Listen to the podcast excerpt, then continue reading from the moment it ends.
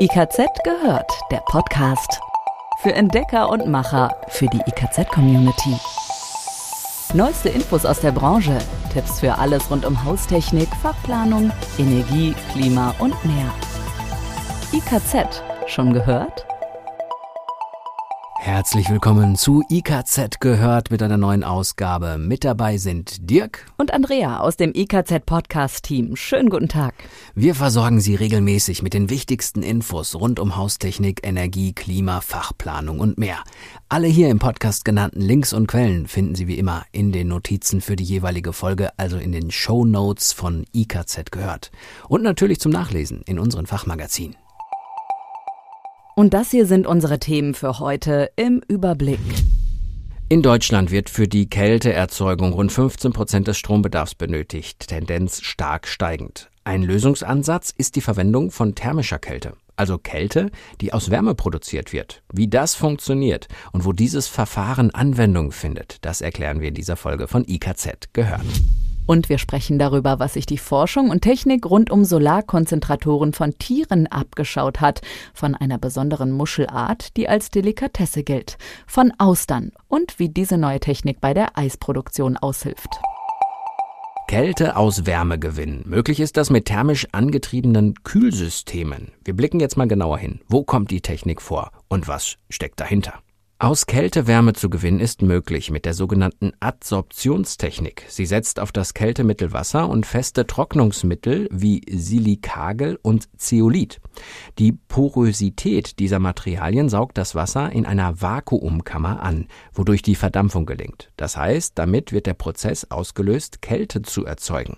In einer anderen Kammer wird parallel desorbiert, also Wasser mittels Wärme aus dem Adsorbens ausgetrieben. So regeneriert steht es in der nächsten Phase wieder zur Adsorption zur Verfügung. Es entsteht also ein Kreisprozess. Hier wird kontinuierlich Kälte erzeugt. Obwohl die Adsorptionskühlung auch dank guter Förderprogramme von BAFA und KfW immer mehr verbreitet ist, liegen die Stückzahlen bei weitem nicht auch nur in der Nähe der Kompressionstechnologie und somit sind auch die Preise deutlich höher. Aber vermutlich nicht mehr lange. Zu erwarten sind auch hier große Sprünge in der Entwicklung und damit im Preis. So viel zum Blick in die Zukunft, aber auch der Blick zurück ist spannend. Die Ursprungsidee der Adsorptionskühlung in Europa ist um die Jahrtausendwende herum entstanden. Sie bestand darin, solare Kühlung zu betreiben. Die Adsorption eignet sich dafür besonders gut, weil die Technologie auch bei niedrigen oder schwankenden Antriebstemperaturen eingesetzt werden kann. Daher ist es auch 2021 immer noch sinnvoll, sommerliche Überkapazität von Kollektoren zu verwenden, die dafür ausgelegt sind, Heizung oder Brauchwassererzeugung zu unterstützen. Dafür eignen sich auch kleinere Projekte bis hin zum Einfamilienhaus. Weitaus häufiger ist die Kombination mit einem Blockheizkraftwerk. Diese finden sich häufiger in Gewerbebetrieben, aber auch immer öfter in Mehrfamilienhäusern und Quartierslösungen. Wirtschaftlich interessant sind bereits Blockheizkraftwerke in der 5 kW-Klasse und größer. Das größte Potenzial der Technik liegt darin, dass industrielle Abwärme verwendet werden kann. Das ist wirtschaftlich natürlich hochinteressant, weil in der Industrie schlicht viel Abwärme entsteht. Sie wieder zu verwenden und mit der Adsorption einzusetzen, kann lukrativ sein und ist daher sicherlich weiter auf dem Vormarsch. Und wir bleiben beim Thema Kälte und schlagen auch hier die Brücke zu sommerlich heißen Temperaturen.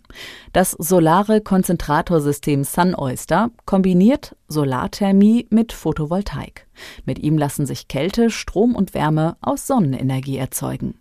Seinen Namen hat es bekommen, weil es sich bei starkem Wind, ähnlich einer Auster bei Gefahr, schließt. Was es mit dieser spannenden Entwicklung genau auf sich hat, dazu jetzt mehr. Um Austern, englisch Oyster, geht es nicht direkt bei dem Solar-Freeze-Vorhaben auf den Kapverden, bei dem das Konzentratorsystem Sun Oyster zum Einsatz kommt. Doch auch die Tiere, die es dort zu kühlen gilt, kommen aus dem Meer. Die Fischer der Inselgruppe im Atlantischen Ozean kämpfen mit dem Problem, dass ein Großteil ihrer Fänge an Land verderben, weil ihnen Eis für Lagerung und Transport fehlt. Seit Mitte vergangenen Jahres versucht das vom Bundeswirtschaftsministerium finanzierte Projekt mit einem Prototypen zur Eisproduktion auszuhelfen. Ein Sun Oyster 16 System der gleichnamigen Firma aus Halstenbeek bei Hamburg erzeugt die Energie für die Eismaschine. Doch vorab erstmal die technischen Details, bevor wir dazu kommen, wie die Idee entstanden ist.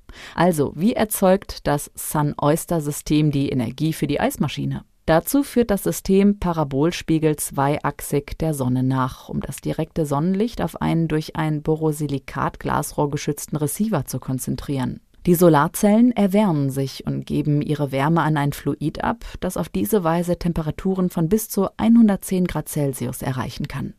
Gleichzeitig erzeugen die integrierten PV-Module Strom. Bis zu 75 Prozent des direkten Sonnenlichts können in Leistung umgewandelt werden, erklärt Sun Oyster Geschäftsführer Carsten Corino. Kombiniert mit einer thermischen Kältemaschine lasse sich die erzeugte Wärme in Kälte umwandeln. Damit kann die Anlage den kompletten Energiebedarf von Gebäuden abdecken. Im Nürnberger Tiergarten steht seit Dezember 2019 die neuartige Solartechnologie. Hier erzeugt die Anlage umweltfreundlich Strom und Wärme aus Sonnenenergie. Aber wie ist Carsten Corino auf die Idee gekommen? Der Solarfachmann kommt eigentlich aus der Windenergiebranche. Für Repower hat er in der Geschäftsentwicklung gearbeitet. Als der Windkraftanlagenhersteller während des Übernahmewettbewerbs vor ein paar Jahren seine Ausrichtung änderte, orientierte sich Corino neu. Die Kraft-Wärme-Kopplung faszinierte ihn. Mit seinem Nachbarn und jetzigem Werkstattleiter Stefan Ulrich tüftelte er an vielen Abenden daran, wie sie sich mit Solarenergie umsetzen ließe. Heraus kam das Konzept der Sun Oyster. Die Sun Oyster Anlagen sind recyclingfreundlich konstruiert, weiß Corino. Der Einsatz von Kunststoffteilen sei auf ein Minimum reduziert. Metallteile und Glasspiegel können sortenrein wiederverwertet werden. Er geht von einer Lebensdauer seiner Systeme von 20 Jahren aus. Das gilt auch für das rein thermische Modell, bei dem die Wärmeflüssigkeit im Receiver direkt erhitzt wird. Inzwischen kann Son Oyster aktuelle Projekte für die unterschiedlichsten Anwendungen im In- und Ausland vorweisen. So erzeugt ein Biolandwirt in Schleswig-Holstein seine Energie mit zwei Anlagen. In Portugal hat die CUF-Gruppe, die größte Privatklinikkette im Land, drei Systeme für ein Krankenhaus in Almada bei Lissabon bestellt. Und ein Automobilzulieferer in Sachsen will 20 Sun-Oystern zur Kälteerzeugung einsetzen. Aktuell arbeiten die Entwickler an Modellen für Privathaushalte.